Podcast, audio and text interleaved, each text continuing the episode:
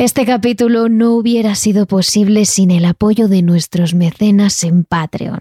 Suscríbete en el link de la descripción.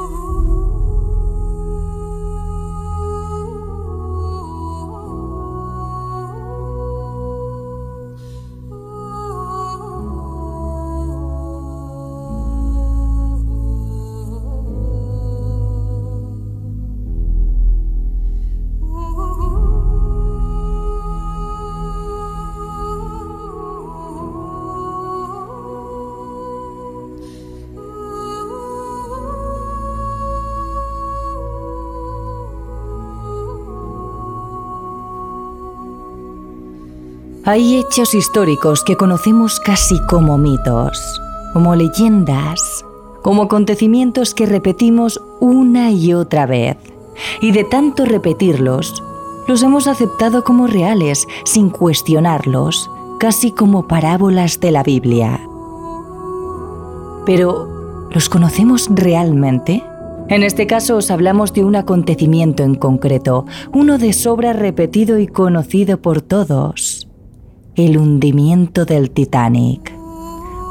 Una tragedia en la que murieron miles de personas, un barco insumergible que naufragó tras chocar con un iceberg.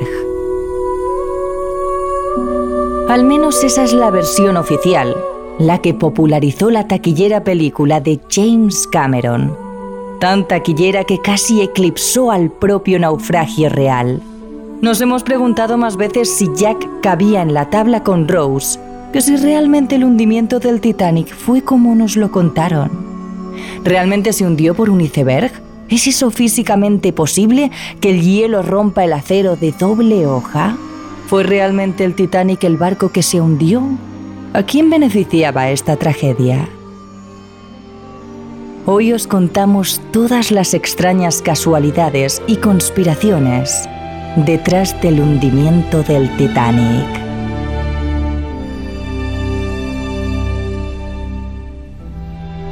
Terrores Nocturnos con Emma Entrena y Silvia Ortiz.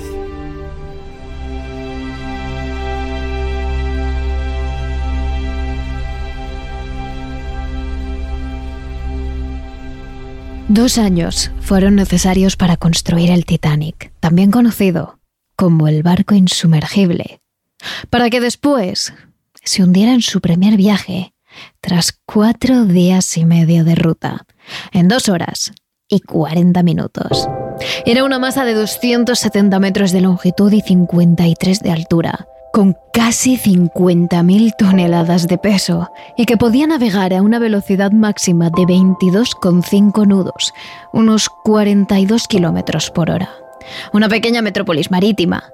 En la prensa de la época lo llamaron el objeto móvil más grande jamás creado. Todo comenzó, como casi todo en la historia, en el año 1907, en los despachos. La naviera White Start y los astilleros Harland and Wolff de Belfast llegaron a un acuerdo para construir tres barcos que pudieran competir contra su compañía rival, Conrad Line. Estos eran el Olympic, el Titanic y el Gigantic, que sería después rebautizado como el Britannic. No podían competir con su competencia con velocidad, así que lo hicieron con lujo. El Titanic tenía salones de baile, barbería, espacios para pasear a los perros, amplios comedores gourmet a la carta, ascensores eléctricos, gimnasio, detalles y acabados en madera cara, alfombras, decían, en las que uno se hundía hasta las rodillas. En ese barco, ni siquiera los pobres se sentían pobres. Además, el ingeniero que lo diseñó, Thomas Andrews, aplicó extraordinarios avances en materia de seguridad, imposibles de alcanzar por otros barcos. El insumergible, como lo llamaban, podría navegar incluso con cuatro de sus 16 compartimentos inundados. El buque contaba también con 16 botes salvavidas, lo que estipulaba la normativa para un navío de su tamaño, pero la White Star decidió poner hasta 20 botes en cubierta para reforzar esa normativa. Eso sí, ni uno más, por motivos estéticos, porque la cubierta no quedara sobrecargada. En estos 20 botes cabían 1.178 personas de las más de 2.400 que viajaban a bordo. Pero ¿para qué poner más botes? Era imposible que el Titanic se hundiera.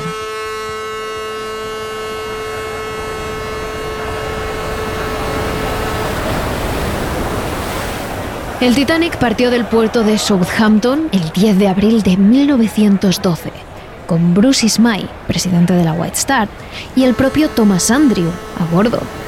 Estaba comandado por el experimentado capitán Edward Smith, que ya llevaba un año haciendo la misma ruta con el Olympic, el barco hermano del Titanic.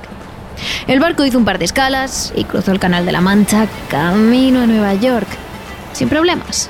Cenas de gala, paseos por cubierta, reuniones de negocios, mujeres tomando el té todo tipo de lujos. El viaje era idílico. O eso dijeron los testigos más adelante. Y así empezó también el cuarto día. Todo iba bien, hasta que la temperatura comenzó a bajar en medio del océano. Pero el mar estaba en calma. Tanto que el primer oficial, William Murdoch, sabía que las olas no chocarían contra los icebergs que se encontraban habitualmente en la ruta y ordenó que no hubiera luces a proa para que no se enturbiara con brillos la visión del vigía. Esa noche, esa labor estaba a cargo de Frederick Fleet, el vigía que sin embargo, por casualidades extrañas, no contaba con prismáticos. Se encontraban en una taquilla cerrada, con una llave que nadie del barco tenía. Había más prismáticos en el barco, pero casualmente ninguno en manos del vigía, el que con más motivos debía tenerlo. Pese a esto, 20 minutos antes de la medianoche, Fleet vio el iceberg, enorme, imponente, en el mismo sitio desde el año 1000 a.C. Fleet informó de inmediato a Murdoch, que dio la orden de virar a babor y apenas unos segundos después de detener los motores. De esta forma se logró evitar la colisión y el hielo y el acero tan solo se rozaron por el costado del estribor, pero las consecuencias de ese ligero contacto serían fatales. Aunque los pasajeros no lo notaron más allá de un pequeño temblor, de las lámparas que se tambalearon o las gafas que se cayeron de las mesillas de noche. Algunos incluso jugaron y bromearon con los trozos de hielo que cayeron a cubierta que se desprendieron del iceberg, diciendo que igual lo echarían en su whisky. Pero el hielo ya había rajado el casco 5 metros por debajo de la línea de flotación del barco. Inmediatamente, el capitán Smith fue consciente del impacto, pero no le dio importancia. ¿Cómo iba a hundirse el insumergible Titanic? No fue hasta que el ingeniero, Andrew, se plantó en el puesto de mando con los planos del Titanic que Smith se convenció. Andrew le explicó que el iceberg había rajado el casco del barco y seis de sus compartimentos se estaban inundando.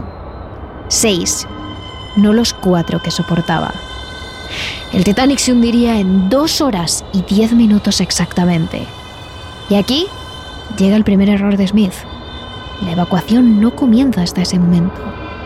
30 minutos después del choque. Pero si ni siquiera el capitán Smith había creído en la tragedia, ¿cómo iban a hacerlo los pasajeros? Era el Titán, el insumergible, el barco más grande y lujoso del mundo. No podía hundirse. Y con esa premisa, muchos no se alarmaron. De hecho, Smith tampoco lo hizo mucho por animarles. Su orden fue clara, que no cundiera el pánico. Así que muchos pasajeros no solo pensaron que el Titanic no se hundiría y no empezaron la evacuación, es que además no se pusieron ni el chaleco salvavidas. Durante la primera hora incluso, Smith pidió a la orquesta que amenizara la velada. ¿Quién iba a pensar que el barco se hundía? Se creó una ilusoria sensación de seguridad. Hay que imaginar la escena. Los que más lejos estaban eran los que mejor apreciaban la situación. El Titanic, con las luces medio apagadas, entre chispas, cogiendo una posición cada vez más vertical. Lo sabían. El hundimiento era inminente. No iban a acercarse para ser engullidos por él. Y entonces, ante esa escena, sí cundió el pánico.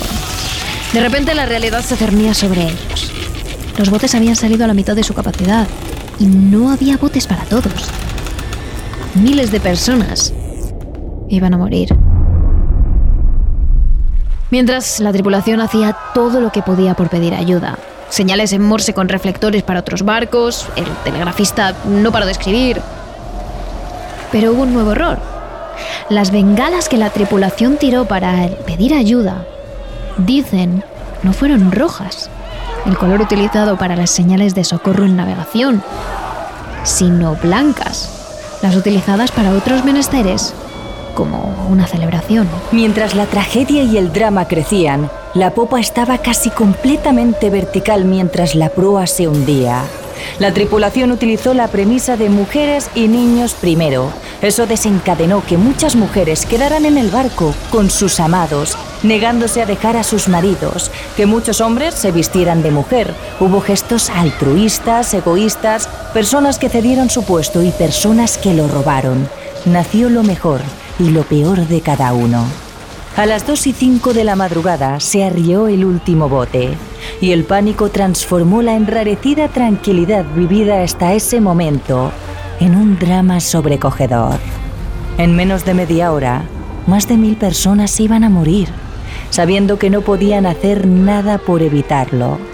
Entonces, el capitán Smith dio la orden. A partir de este momento, que cada cual haga lo que pueda. En ese espacio de tiempo se debieron de vivir escenas de un espanto inimaginable, pero sin embargo, y ojo a esto, carecemos prácticamente de testimonios y pruebas gráficas del momento del hundimiento. Entonces, el barco se hundió. La proa se hundió en el mar mientras la popa se quedaba en vertical, hasta que el barco se partió por la mitad ante los ojos de los alrededor de 700 supervivientes que iban en los botes y de las miles de personas que quedaron en el agua helada, a merced del mar y la hipotermia, agarrados a lo que pudieran. La mayoría de ellos fallecerían, entre ellos el capitán Smith, por pura coherencia. El capitán debe hundirse con su barco, dicen. Y también Andrew, que no podía soportar la tragedia que había provocado su monstruo. Casualmente, se sobrevivió Ismail, el dueño de la naviera White Star. A partir de aquí todo es historia. El SS Carpantia, de la competencia, llegó varias horas después tras navegar a peligrosas velocidades por una escarpada zona de hielo para recoger a los que iban en los botes salvavidas, los que sobrevivieron, y a los pocos que no se habían congelado tras horas en un mar helado. La tragedia quedó en la memoria colectiva de todo un planeta y cambió para siempre la historia de la navegación. Bien, estos son los hechos que todo el mundo sabe. Parece que una cantidad terrible de infortunios, errores e irresponsabilidades llevaron al Titanic a su muerte. Pero, ¿no hay demasiadas casualidades? Hay demasiadas rarezas en el Titanic. Para empezar, que una tripulación no realice ni un solo simulacro de evacuación de emergencia antes de un viaje inaugural con la importancia y la repercusión mediática que tuvo el Titanic, es poco creíble. Pero que el capitán Smith, un hombre experimentado que había realizado la ruta Inglaterra-Nueva York por esos mismos mares, exactamente por el mismo camino, ignorara todos los avisos por iceberg de forma bien intencionada, es casi imposible. Seguimos con la lista que el vigía no contara con su principal herramienta de trabajo, los prismáticos, porque el hombre que abandonó el trabajo justo antes de que el Titanic partiera, los guardara en una taquilla de la que nadie tenía la llave. Es raro. Más aún si tenemos en cuenta que había más prismáticos en el barco. Porque nadie le dio uno a quien más lo necesitaba, al vigía. En el momento de choque, el oficial al mando, Murdoch, tomó la peor decisión posible hizo que los motores y el timón no giraran al unísono, ni al mismo sitio, lo que hizo que uno anulara al otro y que el barco girara lo más lento posible. ¿Cómo podía esto sucederle a un experto en la materia? Una vez no hubo nada que hacer, que la tripulación lanzara las señales equivocadas tras el hundimiento, bengalas blancas sino rojas, y que nadie enmendara el error. Es prácticamente estúpido. Que en un viaje inaugural, lleno de periodistas, fotógrafos y cámaras, no haya una foto real del suceso, tampoco es lo corriente. Pero el hecho que más hace dudar de toda esta versión es el incidente con el SS Californian, otro banco de la compañía Leyland Line, que navegaba hacia Boston y que era el barco más cercano al Titanic cuando se disponía a naufragar.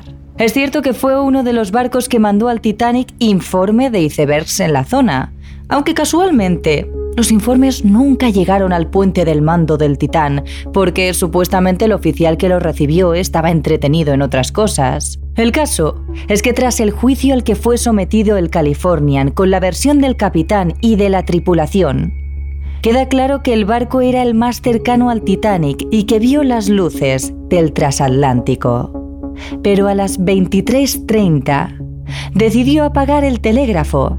Primer error. El segundo fue observar los cohetes del barco, pero como se teoriza que fueron blancos, no acudieron en ayuda del Titanic, aunque muchos en la tripulación opinaron que un barco no tira cohetes por gusto. Pero el error garrafal llegó a la 1 y 40 de la madrugada.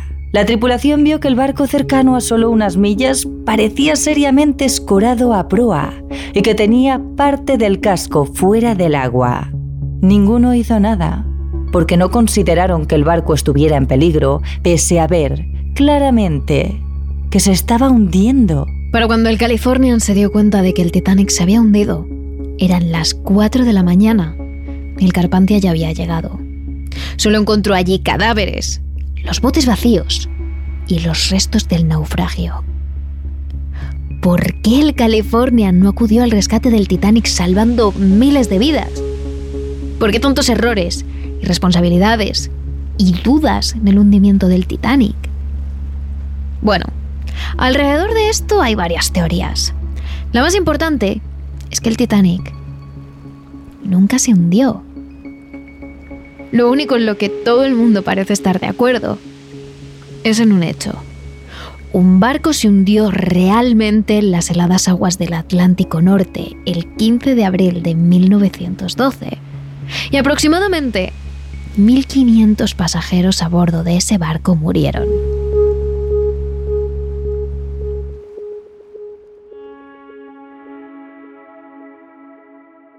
Aquí tenemos que presentar a JP Morgan, el que puso todo el dinero para construir el Titanic y miembro de una de las familias más ricas de Estados Unidos, junto a otras tan conocidas como los Rockefeller o los Guggenheim. Él fue el inversor tanto del Titanic como del Olympic, el otro gran barco de la compañía White Star, que se construyó más o menos un año antes que el Titanic, con una estructura muy parecida al otro y que también fue capitaneado por Smith, el hombre que condujo el Titanic a la ruina. El 20 de septiembre de 1911, mientras pasaba cerca de un barco militar llamado Hawke, el Olympic dio un giro inesperado. Ambas naves estaban con la guardia baja y acabaron estrellándose. El Olympic pudo volver a puerto, pero gravemente dañado. Y un juicio más tarde haría responsable a la White Star por el incidente, por lo que la compañía de seguros no daría a la White Star y a JP Morgan el dinero por el que habían asegurado el barco. Había sido una imprudencia, no un accidente. Después del accidente, el Olympic volvió a los astilleros. Unos astilleros en los que sí, también estaba en construcción el otro gran barco, el Titanic. Y aquí empieza la teoría de la conspiración. Que el seguro no pagara significaba que las reparaciones no estarían cubiertas. Y el barco tampoco recaudaba dinero mientras estaba siendo reparado en los astilleros. Así que la compañía hizo un cambio. Su segundo barco, recién construido, tomaría el nombre de Olympic, mientras que su barco más antiguo y ya dañado se convertiría en el Titanic. Para diferenciarlos, dicen, pintaron el Titanic, que sería para todos ahora el Olympic, y pusieron al Olympic, que se hundiría como el Titanic, una cuarta chimenea que no funcionaba para hacerlo parecer nuevo y radiante. Después, solo tuvieron que ocultar los daños en el casco del choque en el viaje inaugural. Lo que tampoco fue difícil, simplemente lo colocaron hacia el otro lado. De esta manera, con el tiempo, el verdadero Olympic, ahora con el nombre de Titanic, se hundiría en un accidente del cual la White Star podría cobrar un pago de seguro apropiado para construir un barco nuevo. Mientras que el barco originalmente construido como el Titanic habría sobrevivido bajo el nombre de Olympic.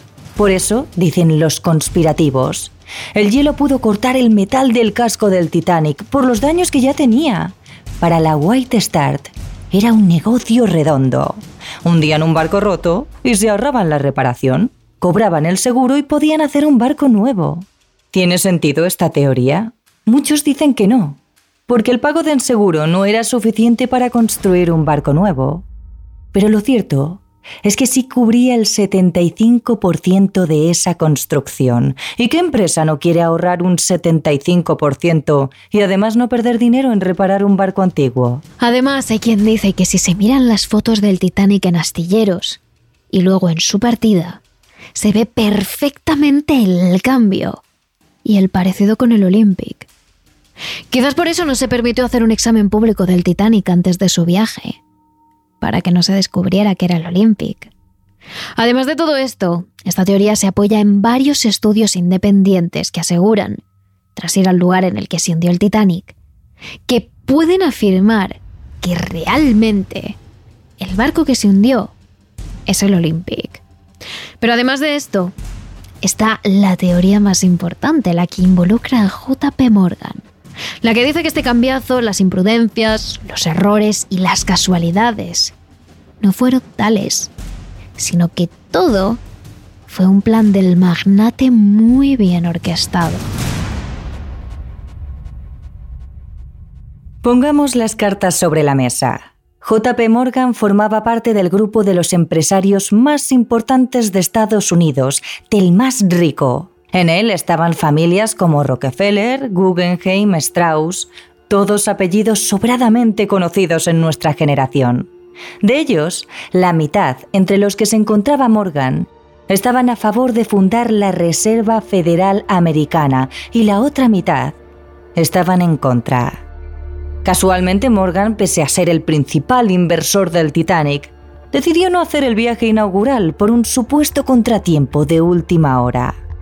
Quienes sí viajaron en el Titanic fueron, sorprendentemente, Benjamin Guggenheim, Isidor Strauss y Jacob Astor, todos los que se oponían a la creación de la Reserva Federal. En 1913, solo un año después del hundimiento, todos los empresarios están de acuerdo y ya en ese momento sí que se crea este organismo, uno que tan solo un año después, en 1914, les haría ganar millones y millones de dólares con la venta de suministros en la Primera Guerra Mundial. Había millones en juego, muchos. Tanto que aquellas familias que crearon esta reserva siguen siendo a día de hoy las más poderosas del país. Morgan, Rockefeller, ¿les habría importado realmente matar a mil personas con tal de conseguir este dinero la conspiración dice que Morgan aprovechó el choque del Olympic para hacerlo pasar por el Titanic, sabiendo que después se hundiría con sus oponentes dentro, lo que le dejaría el camino libre. Por eso no hubo prismáticos, ni simulacro de emergencia, ni botes, ni Smith hizo caso de los avisos de iceberg, ni el Californian acudió. Morgan había dado instrucciones sobre cómo debería ser el supuesto accidente y de quiénes debían morir. ¿Es esto más probable que el hecho de que varias decenas de casualidades llevaran al supuesto Titanic al fondo del mar? Bueno, esa es la pregunta. Aunque hay otra. ¿Cómo JP Morgan planeó todo este complot? Bueno, pues porque un hombre se habría encargado de escribirlo antes que él.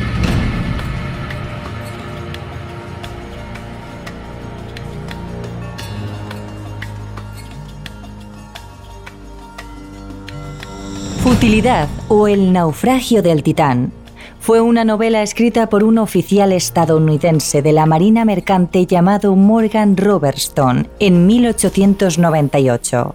Hablamos de una persona con años de experiencia alrededor del mar y en especial de los barcos.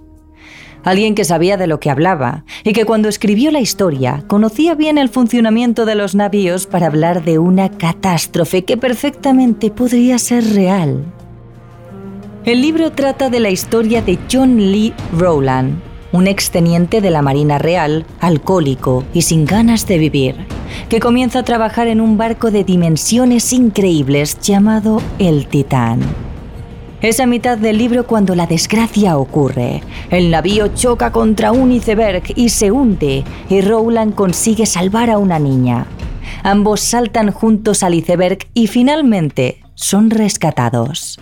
Pues lo cierto es que las similitudes con el posterior accidente del Titanic dejan totalmente sorprendido a cualquiera.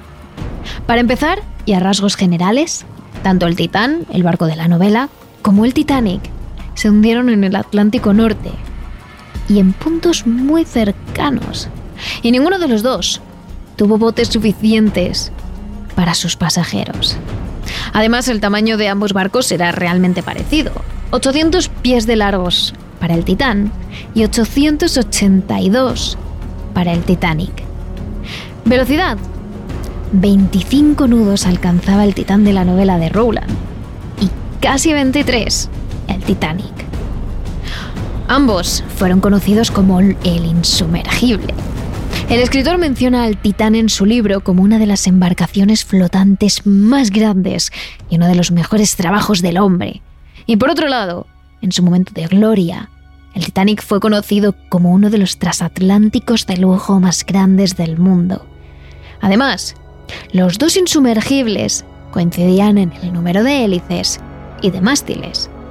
3 y 2, respectivamente. Pero aún hay más.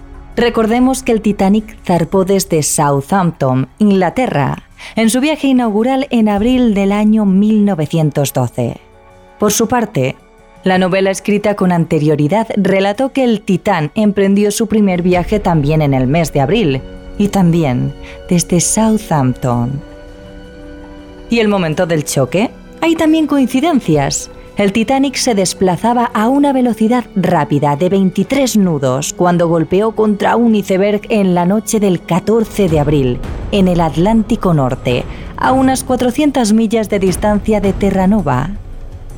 Atentos, porque en la novela el escritor escribió que una noche de abril, en el Atlántico Norte, a 400 millas de Newfoundland, es decir, Terranova, el Titán chocó contra un gigantesco bloque de hielo en el momento en el que viajaba a una velocidad de 25 nudos. El número de pasajeros del barco que describió el escritor era de 3.000 y contaba con 24 botes salvavidas. En el Titanic viajaban alrededor de 2.200 personas y solo hubo 20 botes salvavidas que pudieron rescatar a algunas personas. Es por ello que los más conspiranoicos pensaron que JP Morgan planeó todo con, digamos, un libro que les sirvió de guía para llevar a cabo el plan.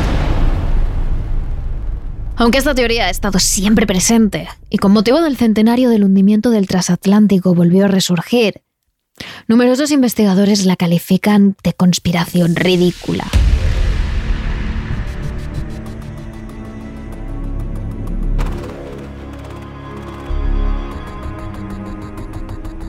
Aquellos que llevan décadas analizando lo que sucedió la noche de abril de 1912 en alta mar, aseguran que es imposible que existiera la teoría de un cambio de nombre en el Olympic y el Titanic, porque los más expertos y conocedores del tema pueden apreciar las numerosas diferencias que existen entre ambos barcos.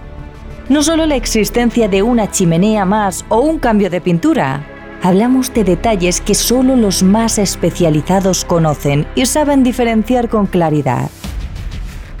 Además, según dicen, planear algo tan sumamente complejo y enrevesado como lo que JP Morgan supuestamente hizo es complicarse demasiado.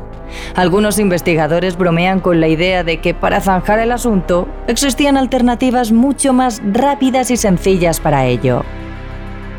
Incluso historiadores como Gareth Russell, que ha escrito un libro llamado The Ship of Dreams, califican su obra esta conspiración como algo dolorosamente ridículo. Conspiraciones que aunque sean las más mencionadas y conocidas, no son más que eso. Teorías, habladurías y conspiraciones.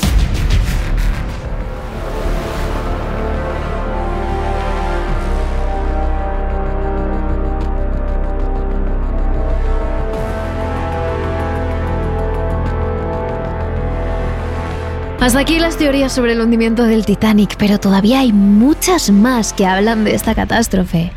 Algunas de ellas señalan a los misiles como culpables del hundimiento. Otras hablan de un incendio. E incluso hay algunas que mencionan algo de un objeto maldito. Y nosotros os contamos todas ellas en nuestro capítulo extra de Patreon, así que ya sabes, no esperes más y únete a la familia. Además, ya sabes que a lo largo de esta semana iremos subiendo más contenidos sobre las conspiraciones alrededor del Titanic a nuestras redes sociales. Así que no te olvides de seguirnos, somos arroba terroresn en Twitter y arroba terrores nocturnos barra baja en Instagram y TikTok. Terrores Nocturnos, realizado por David Fernández Marcos.